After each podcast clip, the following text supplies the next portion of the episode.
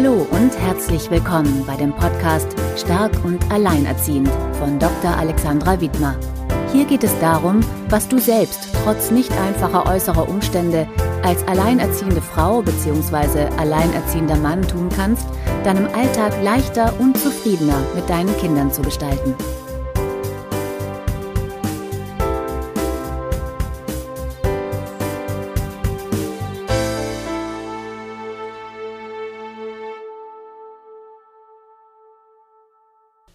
Hallo und herzlich willkommen bei Stark und Alleinerziehend. Mein Name ist Alexandra Wittmer und ich freue mich, dass du heute wieder zuhörst. Zu Gast habe ich heute die Heidi Duda. Heidi Duda ist vom Beruf her Softwaretrainerin, Coach und führt das Blog mit Liveboom.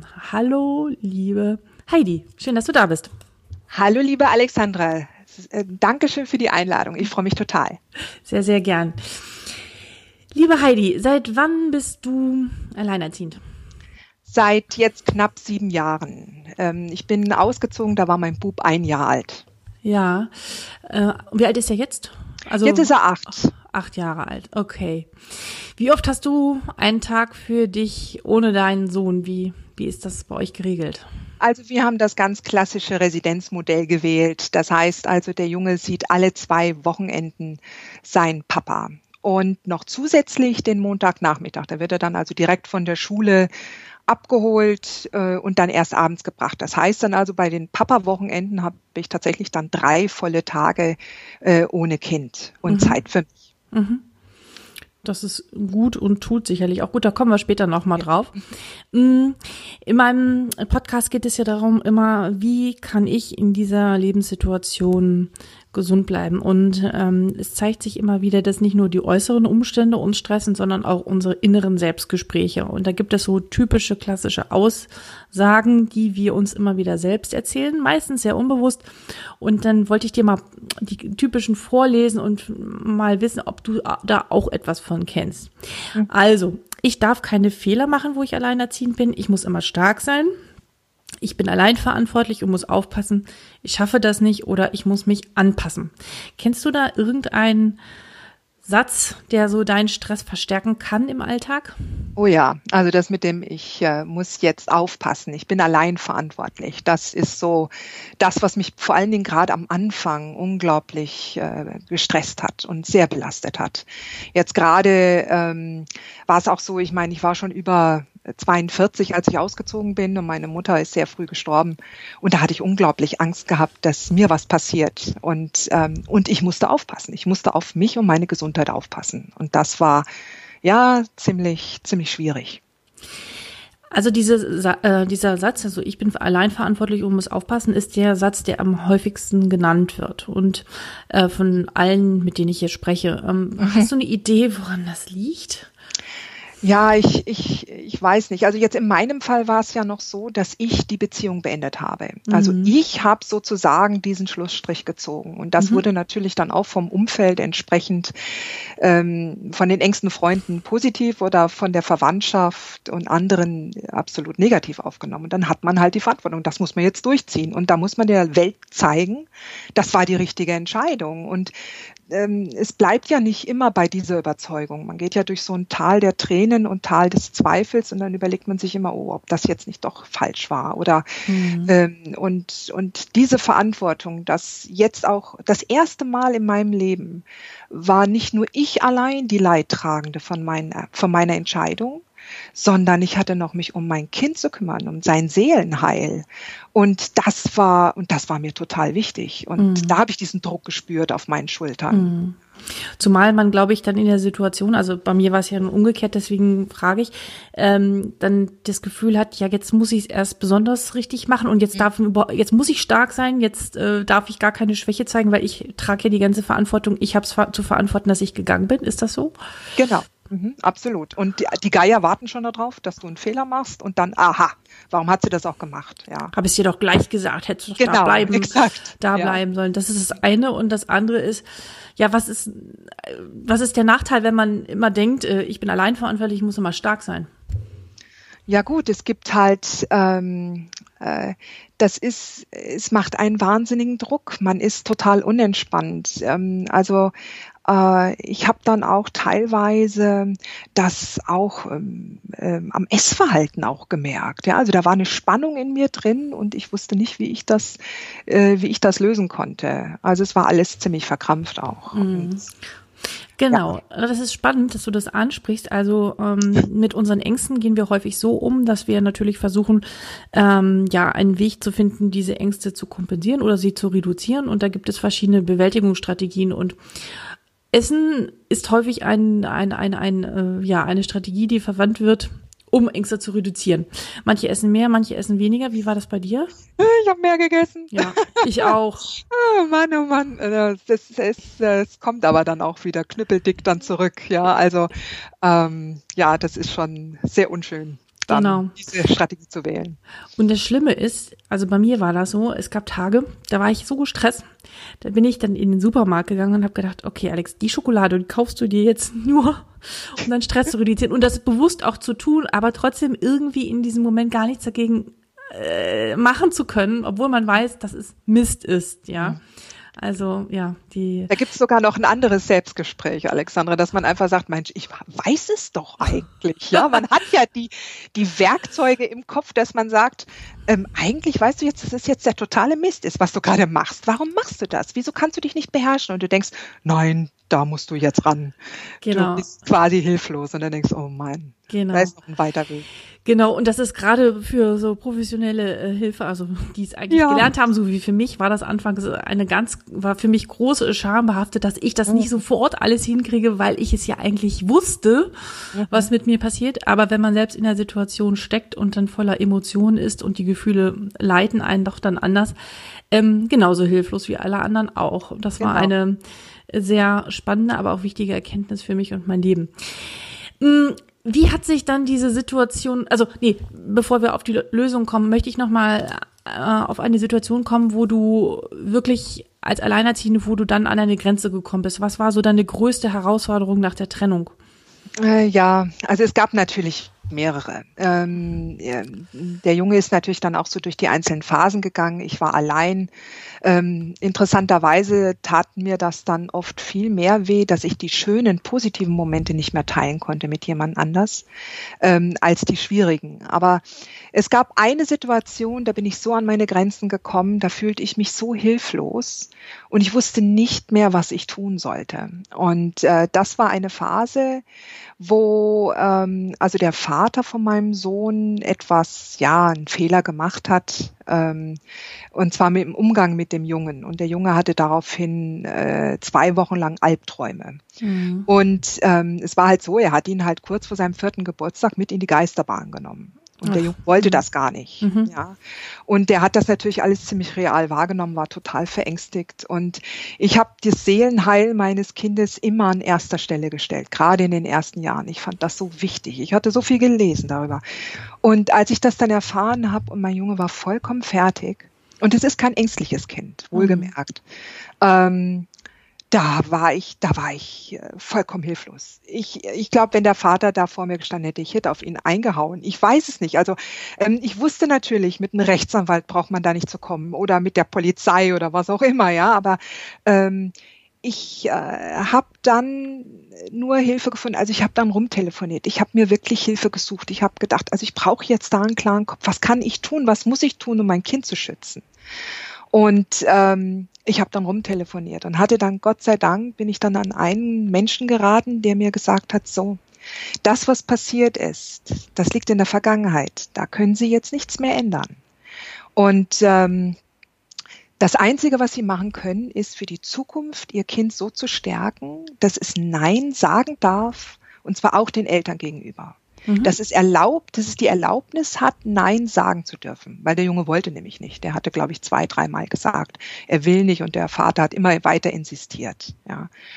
Und, und das hat dann, dieses Gespräch hat mir so eine Erleichterung verschafft. Es war unglaublich. Also auch zu sagen, diese Verantwortung habe ich nicht allein. Ich kann nicht in der Zeit, in der mein Kind bei seinem Vater ist, äh, mir zu Hause sitzen und mir Gedanken machen darüber, äh, was jetzt da gerade passiert. Das geht nicht. Ja, da werde ich unglücklich. Das, ähm, ähm, der Vater hat und trägt eine Verantwortung für das Kind. Und er liebt das Kind, ja.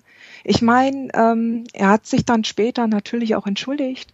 Und ähm, Menschen machen Fehler. Ja, und ich mache ja auch meine Fehler.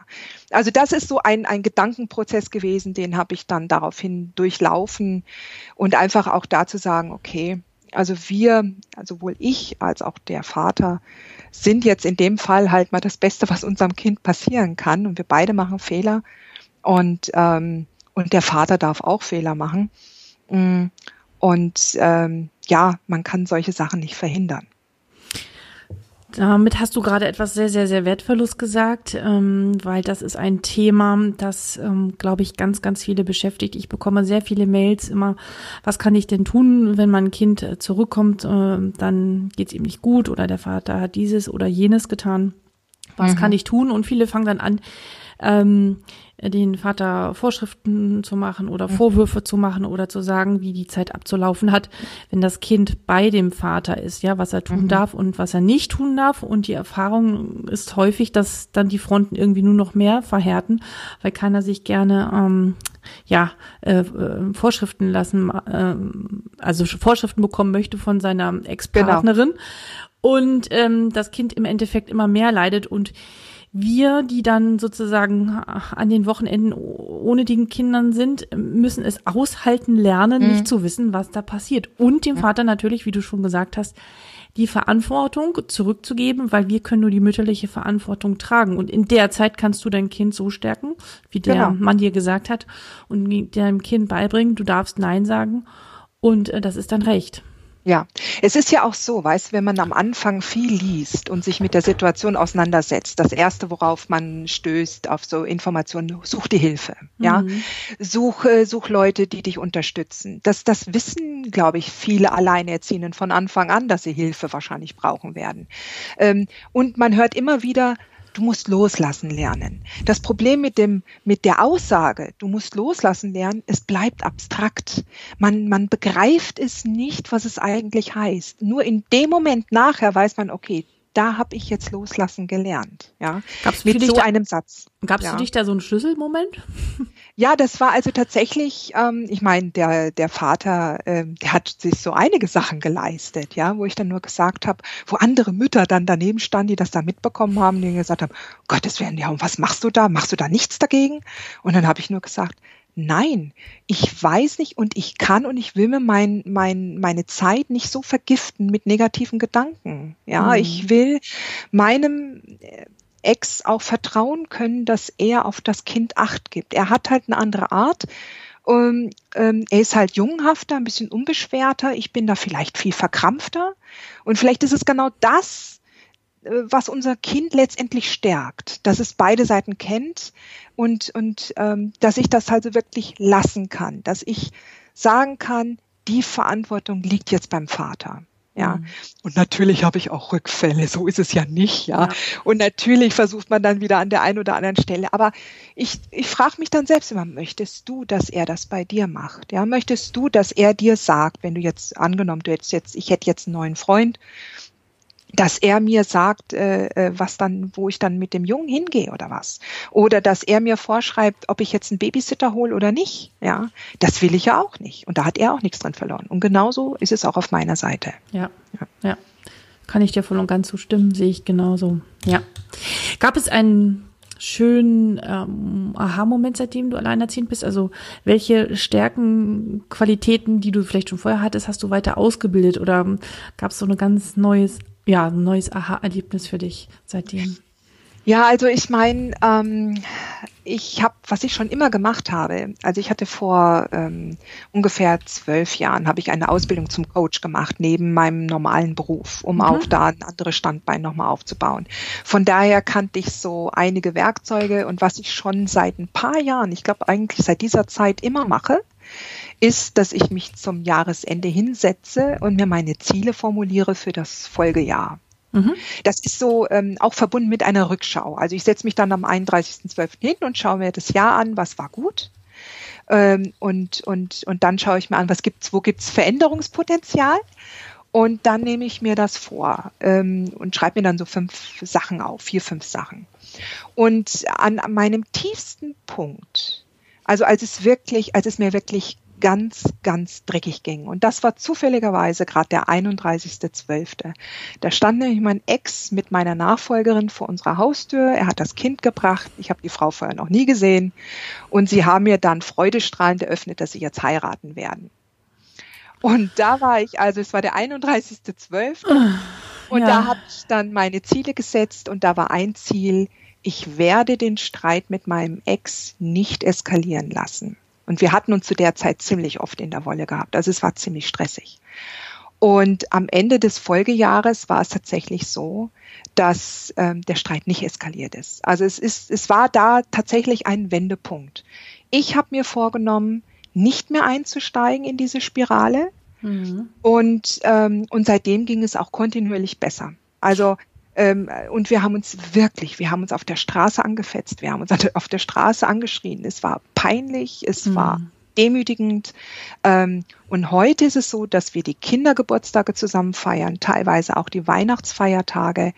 Ähm, also es hat ähm, mit einer gewissen Distanz, wir haben, wir haben ein Level gefunden und das war der Wendepunkt und das war mein persönliches Aha-Erlebnis. Ich bin nicht allein dafür verantwortlich. Ja? Es sind ja mehrere Faktoren auch im Leben meines Ex passiert. Ähm, aber ähm, ich habe daraufhin einen Satz für mich gefunden, der da heißt, äh, stell dir vor, es gibt Streit und du gehst nicht hin. Ja, also mhm. ähm, und das war für mich, also ich kann ja nur das machen, was, was in meiner Macht steht. Ja. Ähm, den schreiben wir auf alle Fälle auch in die Show Notes hinein, den Satz. Mm, ich bin die ganze Zeit am Überlegen. Du hast sozusagen in diesem Moment eine Entscheidung getroffen, dass du nicht mehr in, auf diese Streits einsteigst. Ähm, ich muss zugeben, ich habe das im Verlaufe der Jahre auch immer wieder äh, versucht, ähm, äh, nicht zu tun. Und dann hat es eine kurze Zeit funktioniert und dann gingen manchmal dann doch die Emotionen wieder durch. Was hast du mit deinen Gefühlen? Ich weiß nicht, welche Gefühle es hauptsächlich waren, ob es eher Wut war oder eher so ein Gekränktsein oder eine Traurigkeit. Ähm, wie hast du die umgeleitet? Was war da passiert?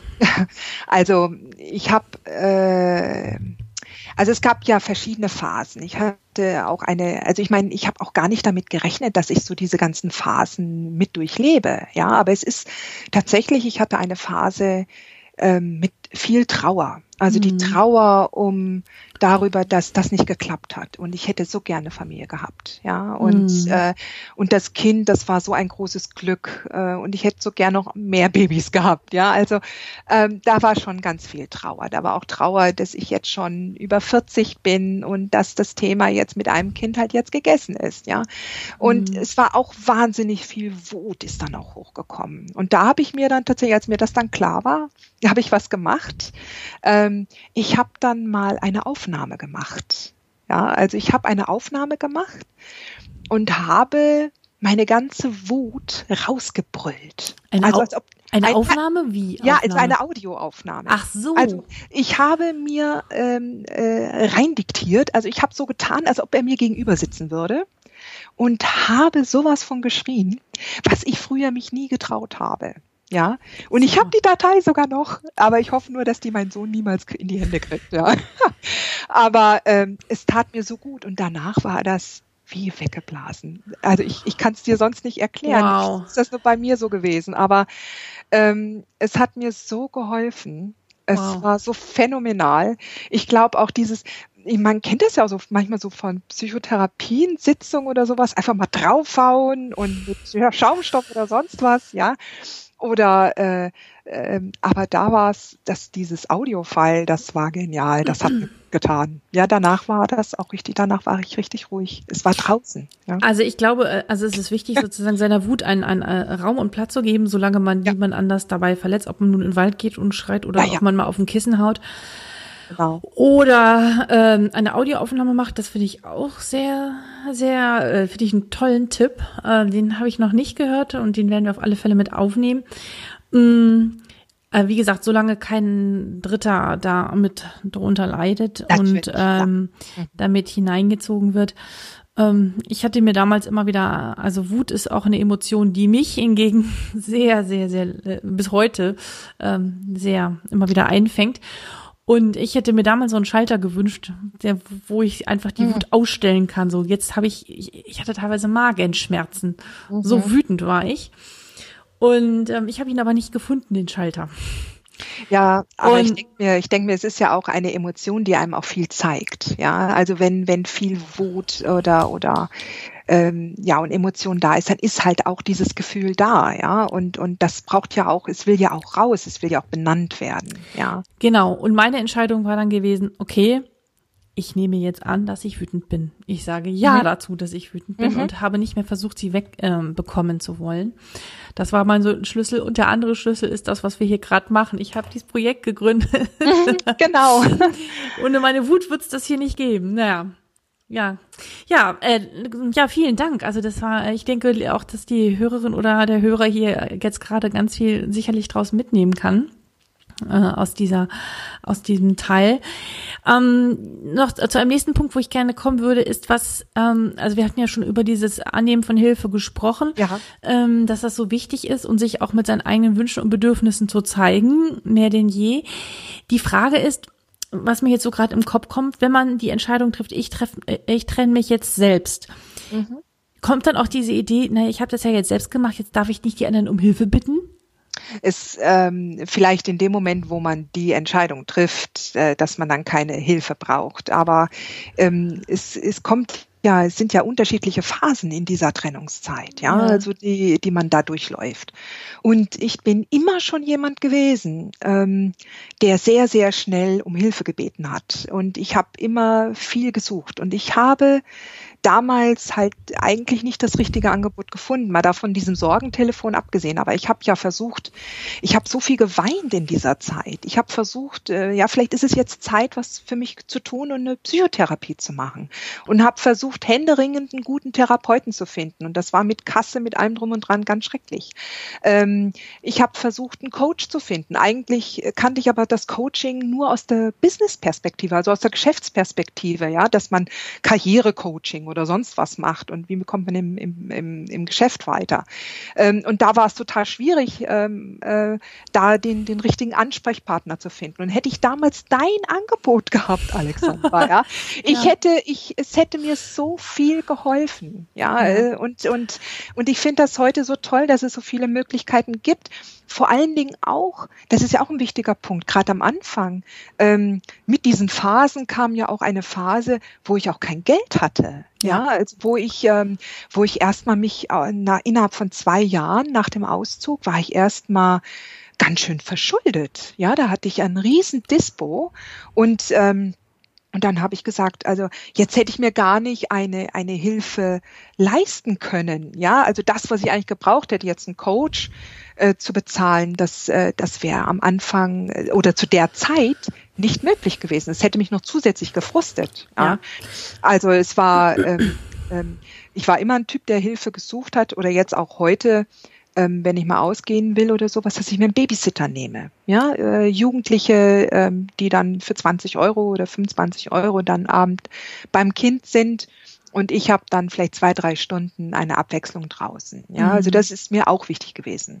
Ja, ja. Also, so. also ich, ähm, dann möchte ich noch mal was zu sagen. Ähm, es ist schwierig sicherlich, es kommt immer darauf an, wo man in Deutschland äh, lebt oder in Österreich oder in der Schweiz, ähm, Therapieplatz zu bekommen oder auch einen mhm. passenden Coach zu finden. Ich möchte dafür plädieren, dass man das immer versucht und sich nicht abwimmeln lässt. Man muss da sehr hinterher sein und auch zu Beginn, auch wenn das finanziell eng ist, auf alle Fälle alle äh, Hilfen anzunehmen, die von Erziehungsberatungsstellen, Kinderschutzbund, ähm, zum vom ja. Verein der alleinerziehenden Väter und Mütter angeboten werden.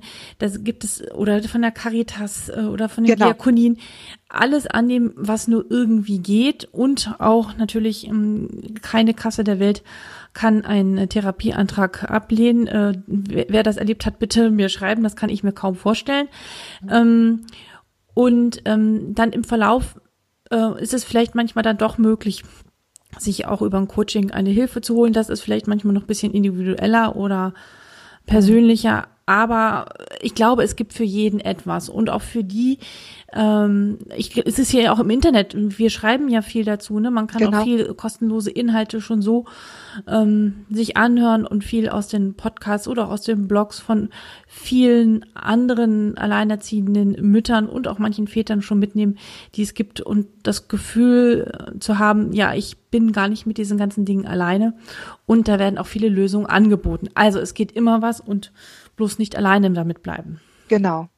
Ja, das war mir nochmal wichtig zu betonen. kann ich, kann ich absolut unterstreichen. Das, du, hast, du hast vollkommen richtig gesagt. Also Caritas habe ich auch selber Erfahrung gemacht. Da haben wir sogar eine Mediation dann gemacht mit meinem Ex, ja, ah, ja. zusammen. Oder, oder halt auch das in München zum Beispiel, da gibt's das äh, äh, intakte Elternschaft trotz, trotz Trennung und Scheidung. Ja, da habe ich auch ganz viele tolle Gespräche gehabt über Telefon. Also wir es verlinken gibt viele das Möglichkeiten. Wir verlinken das. Ähm, das musst du mir nochmal per Mail dann gleich mhm. schicken.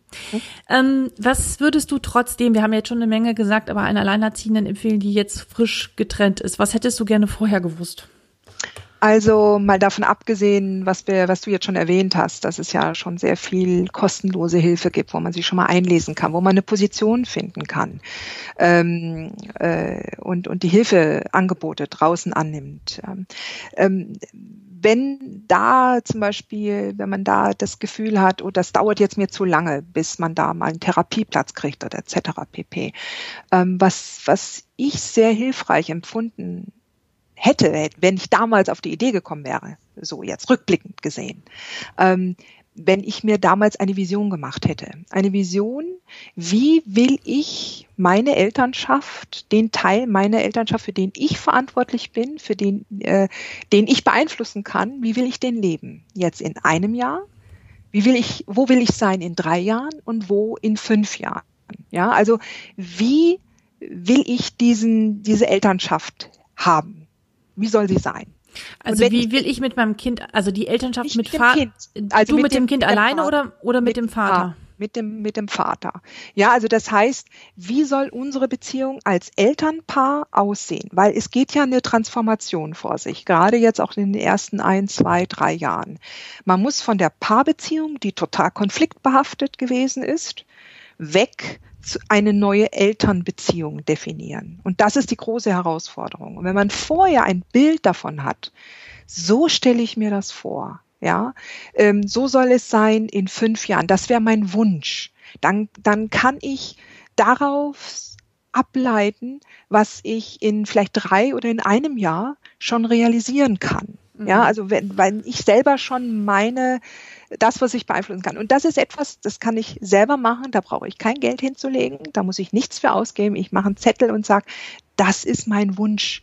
Und ähm, und viel, äh, man sagt, kann natürlich dann immer entgegnen, ja, aber ohne den anderen, wenn der andere da nicht mitmacht, dann passiert das ja nicht, etc. pp. Aber sich darauf konzentrieren, was wird die eigene Rolle sein? Wie sehe ich mich als Ex-Partnerin und äh, in, als der andere Teil dieser Elternbeziehung.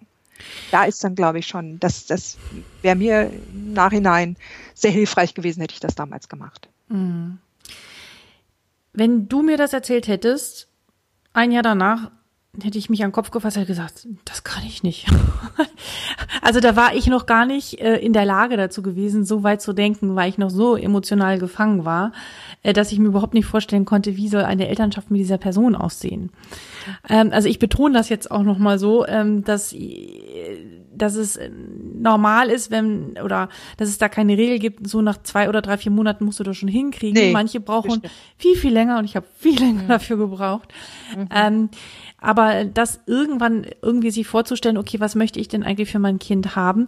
Weil wir wissen alle, klar sollen wir uns als Eltern verstehen und wir sollen eine Elternebene erreichen. Und viele haben dann ein schlechtes Gewissen oder Schuldgefühle, wenn sie es nicht sofort hinbekommen. Ja, Verstehst du, was ja, ich meine? Ja, natürlich. Es ist ja auch so, dass ähm, man immer wieder auch äh, an die Grenzen stößt und denkt, also was der jetzt gesagt hat, das kann ich so nicht stehen lassen. Ich bin noch nicht deppert. Mhm. Ja, also um mal einen bayerischen Ausdruck, äh, Ausdruck hier reinzubringen. Aber ähm, ich, ähm, äh, man will ja auch noch seine seine Würde oder oder man will sich ja nicht demütigen lassen. Man denkt, man muss immer wieder nochmal dagegen antworten und und äh, sich, äh, man kommt nur einfach in so einen Strudel rein. Ja. Letztendlich geht es ja darum, diesen diesen Punkt, diesen Knackpunkt zu finden, dass man sagt, ähm, ich will nicht mehr zulassen, dass ein anderer Mensch, egal wer, über meine, über mein Befinden, über meine Befindlichkeit bestimmt.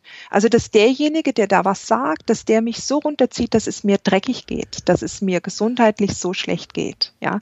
Und was kann ich tun? Was, die Verantwortung also dann auch selbst dafür zu übernehmen. Und das ist ein Prozess, der geht definitiv nicht bei jedem gleich. Und das ist auch etwas, was ich auch jeder äh, frischen Alleinerziehenden sagen möchte. Es gibt nicht das eine Rezept. Ja, ja, es ist wirklich so individuell. Die Situation, die Konstellationen sind so unterschiedlich.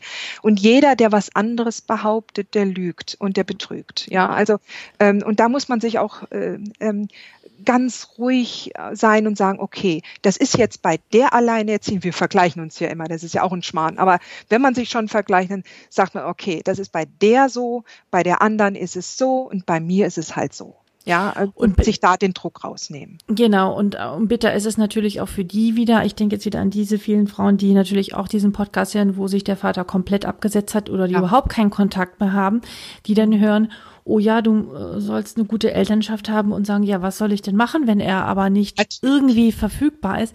Das ist auch ganz schön äh, ja. bitter. Und äh, da muss man sich auch von ganz vielen Vorstellungen und Träumen und Ideen verabschieden. Also ganz, ganz das ist klar. Also auf jeden Fall. Also wo der Vater selber nicht will, da kann man natürlich nicht dagegen äh, da, dagegen angehen. Mhm. Wichtig wäre jetzt vielleicht noch an der Stelle äh, äh, zu sagen, dass jetzt vielleicht so so 80 Prozent der ähm, äh, Väter, würde ich jetzt mal so roundabout sagen, äh, die auch schon eine Bindung und eine Beziehung zum Kind aufgebaut haben, die ja schon auch großes Interesse daran haben, da weiter im Boot zu bleiben. Ja, und dann ist das ein Ansatzpunkt, wo man dran weiter kann. Ja. Das kann ich, das, wo hast du die Zahl her? Ach, ich habe das irgendwo gelesen. Okay. Nagel mich jetzt nicht fest, aber ich habe das irgendwo gelesen. Okay. Äh, äh, auf jeden Fall ein Großteil der Väter. Und ich glaube, es hängt halt auch dann stark damit zusammen, haben die, also je nachdem auch wie, wie, äh, wie klein die Kinder sind. Also ein, ein äh, ungeborenes Kind, äh, das ist für einen Mann wahrscheinlich auch zu abstrakt als ein Kind, was jetzt acht oder neun Jahre alt ist und, und dann aus dem, aus der Familie, äh, wenn dann der Vater aus der Familie geht, dann hat, äh, dann kann es halt sein, dass der nochmal eine ganz andere Position hat. Also da gibt es so viele Faktoren. Nagel mich nicht fest, aber ich ja. bin trotzdem überzeugt davon, dass es ein Großteil der Väter, die ein Interesse daran haben, ähm, äh, äh, an der Kindererziehung weiterhin beteiligt zu sein, äh, dass man, dass das ein Ansatzpunkt wäre, zu sagen, okay, jetzt Paarbeziehung war Kacke, jetzt schauen wir nach vorne und kriegen eine neue Elternbeziehung hin. Gut, ich, äh, also das ist dein Eindruck, ich habe da einen anderen Eindruck, aber das liegt natürlich vielleicht auch an der Zielgruppe, die ich erreiche. Ähm, aber ich kann es nicht mit Zahlen belegen. Ich habe das Gefühl, dass es doch viele gibt, auch die sich aus der Verantwortung stehlen und nicht verfügbar sind. Aber wie gesagt, ich kann da keine konkreten Zahlen zu sagen. Äh, und ich weiß nur von vielen Müttern, die darunter leiden, die gerne ihre Kinder mehr äh, in Kontakt mit dem Vater bringen würden. Und die Väter, wenn sie erstmal weg sind und merken, ach, wie schön das ist, dann doch ihre Kinder irgendwie vergessen oder es verdrängt, was auch mhm. immer. Ähm, ja gut, das können wir jetzt hier auch nicht klären, aber äh, wir können hier auch unterschiedliche Eindrücke schildern und das ist natürlich auch immer sehr manchmal subjektiv geprägt oder mit von unserem, von deinem und auch meinem Umfeld abhängig. Mhm. Insofern ähm, ist da alles möglich. Gut, hast du ein Lieblingszitat? Also ähm, ich weiß nicht mehr, ob ich so hinkriege. Ich weiß auch nicht, von wem das ist. Aber das etwas, was mich immer so geleitet hat, ist, ähm, ähm, gib mir den Mut, Dinge zu verändern, die sich verändern lassen oder die ich verändern kann. Ähm, und die Dinge zu akzeptieren, die ich nicht verändern kann. Ähm, und äh, gib mir die Weisheit, das eine vom anderen zu unterscheiden. Ich weiß nicht, von wem das ist, aber das ist ein Zitat, ähm, ähm, was viele Dinge eigentlich immer so, äh, äh, äh, wo, was eigentlich gut zutrifft auf, auf vielerlei Dinge. Ne? Auch zu sagen, gerade wenn man was verändern will und, ähm, und das dann auch äh, hoffentlich dann auch macht, wenn man es kann. Ja. Der Satz kommt von den anonymen Alkoholikern, aber wer oh, das gesagt okay. hat, weiß ich nicht. ja, aber das ist der, der, der, der Leitspruch der anonymen Alkoholiker. Tatsächlich, okay. Ja, ja. Oh, äh, aber doch. Ja. Ich, ich werde ihn auch in die Shownotes packen und schau nochmal nach, von wem das ist. Weiß ich jetzt ja. gerade auch nicht. Hast du auch ein Buch, was du empfehlen kannst? Ähm, ja, es war unter anderem bin ich natürlich auch mit meinen Emotionen immer mal wieder an den Rand gekommen. Mein Sohn kann ja auch verschiedene Knöpfe drücken. Und da ähm, war ich dann unglaublich überrascht über die, ähm, ich sag jetzt mal, über die Kraft ähm, oder die destruktive Kraft, äh, wenn, wenn Emotionen auf einmal hervorbrechen und, und man sich dann umschaut und denkt, ups, was war das jetzt? Ähm, und da habe ich halt die gewaltfreie Kommunikation kennengelernt. Und mhm. da bin ich über ein Buch gestolpert, ähm, als ich danach recherchiert hatte, Mama, warum schreist du so laut? Ich glaube, das mhm. ist von der Britta Hahn. Äh, und über dieses Buch bin ich dann an das Basiswerk von Marshall B. Rosenberg gekommen, äh, über gewaltfreie Kommunikation. Und das finde ich sehr, sehr spannend. Also ähm, das ist eine Kunst für sich. Ich kann nicht behaupten, dass ich da Profi bin, weiß Gott nicht, aber ich weiß, sollten solche Situationen vermehrt hochkommen, dann weiß ich, dann suche ich mir da Hilfe von Leuten, die das wirklich studiert und gelernt haben, ähm, um daran weiterzuarbeiten. Ja. Aber die Bücher, die waren mir sehr wichtig.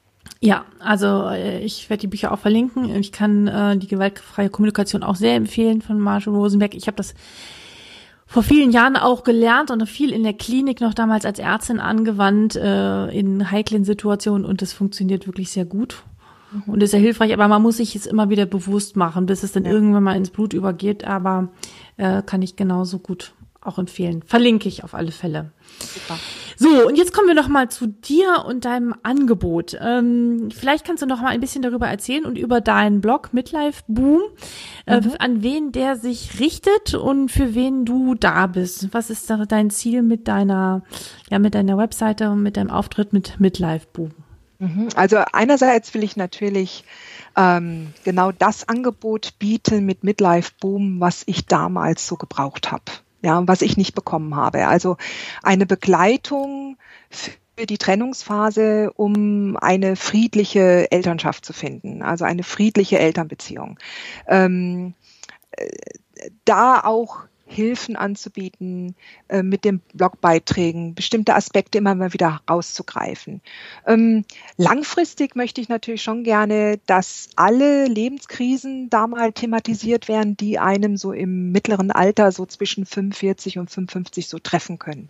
Weil man kann noch so eine schöne Elternbeziehung haben, ähm, äh, wenn dann der Job richtig nach hinten kippt und man auf einmal Existenzängste hat, dann ähm, äh, wird halt auch das Leben und auch die Emotionen und auch äh, die Beziehung äh, zu allen anderen äh, immer schwieriger. Und äh, solche Themen will ich dann langfristig aufgreifen. Aber im Moment äh, konzentriere ich mich auf ähm, Hilfe in Trennungsphasen. Ja, für, für äh, die Midlifer oder Midlife-Boomer, ähm, wie es so neudeutsch so schön heißt. Heißt das so? Okay. Also ja, das ist ein Begriff, äh, der Babyboomer, das waren so in Ach. den 60er Jahren, das waren doch die ähm, äh, Babyboomer-Jahrgänge. Und ich hatte dann mal ein wunderbares Buch äh, von der Margret Heckel in die Hand bekommen, die Midlife Boomers, das ist halt jetzt so meine Generation.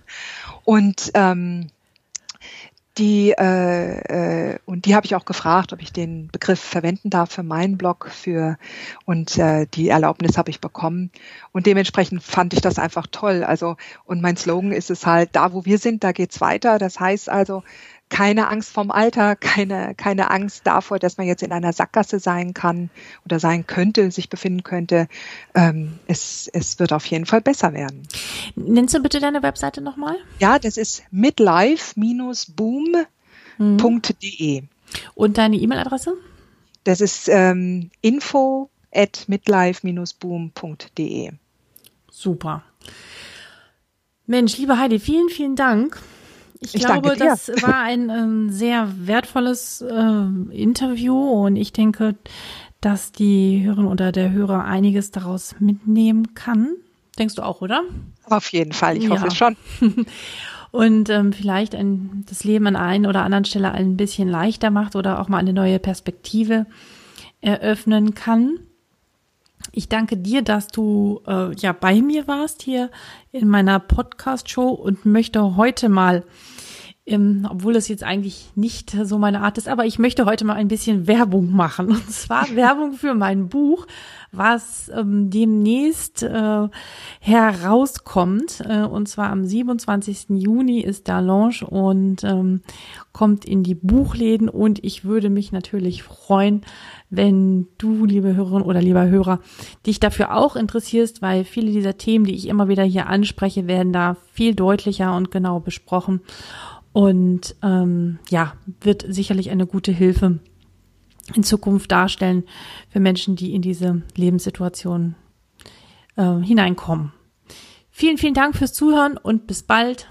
Liebe Grüße, Alexandra. Tschüss. Ciao.